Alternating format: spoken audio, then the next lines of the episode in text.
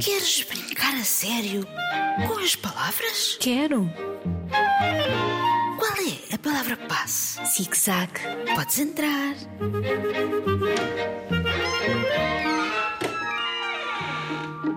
Olá, Isabel.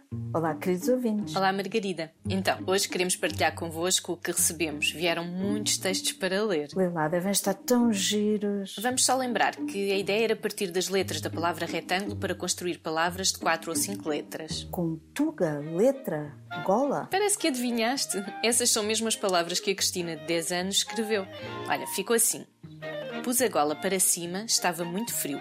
O Tuga apareceu a correr, com muita pressa, a dizer que tinha perdido uma letra. Que esquisito. Não gosto dele, não lhe vou dar trela. Trela, muito bem.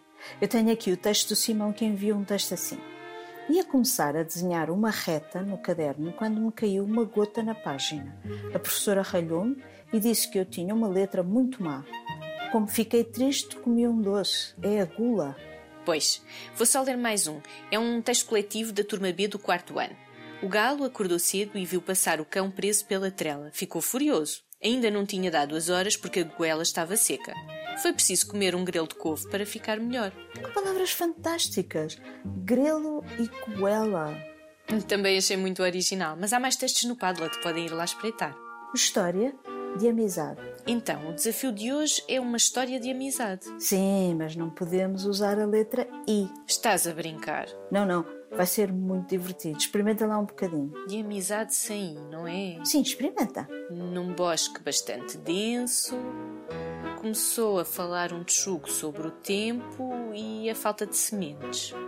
Como gostavam das mesmas sementes, resolveram ajudar-se mutuamente e, e, e nasceu uma grande relação entre eles. Estavas aí a querer dizer que ficaram amigos. Pois, mas não podia usar o i. Vou experimentar também, espera um pouco. Num dia muito quente. Então, um dia muito. Essas palavras têm i. Ai, recomeçando então. Uh, numa hora quente como tudo, um escaravelho estava ao sol a sofrer com o calor. Passou então um pássaro que o agarrou com ternura e o colocou à sombra de, de uma folha, de uma folha. Passado o susto, com medo de ser o almoço do pássaro, agradeceu-lhe e passaram a andar lado a lado. Oh, gostei tanto. Queridos ouvintes, vamos a isto?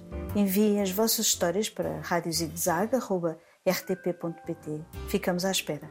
Ou então, deixem no Padlet. Adeus! Adeus!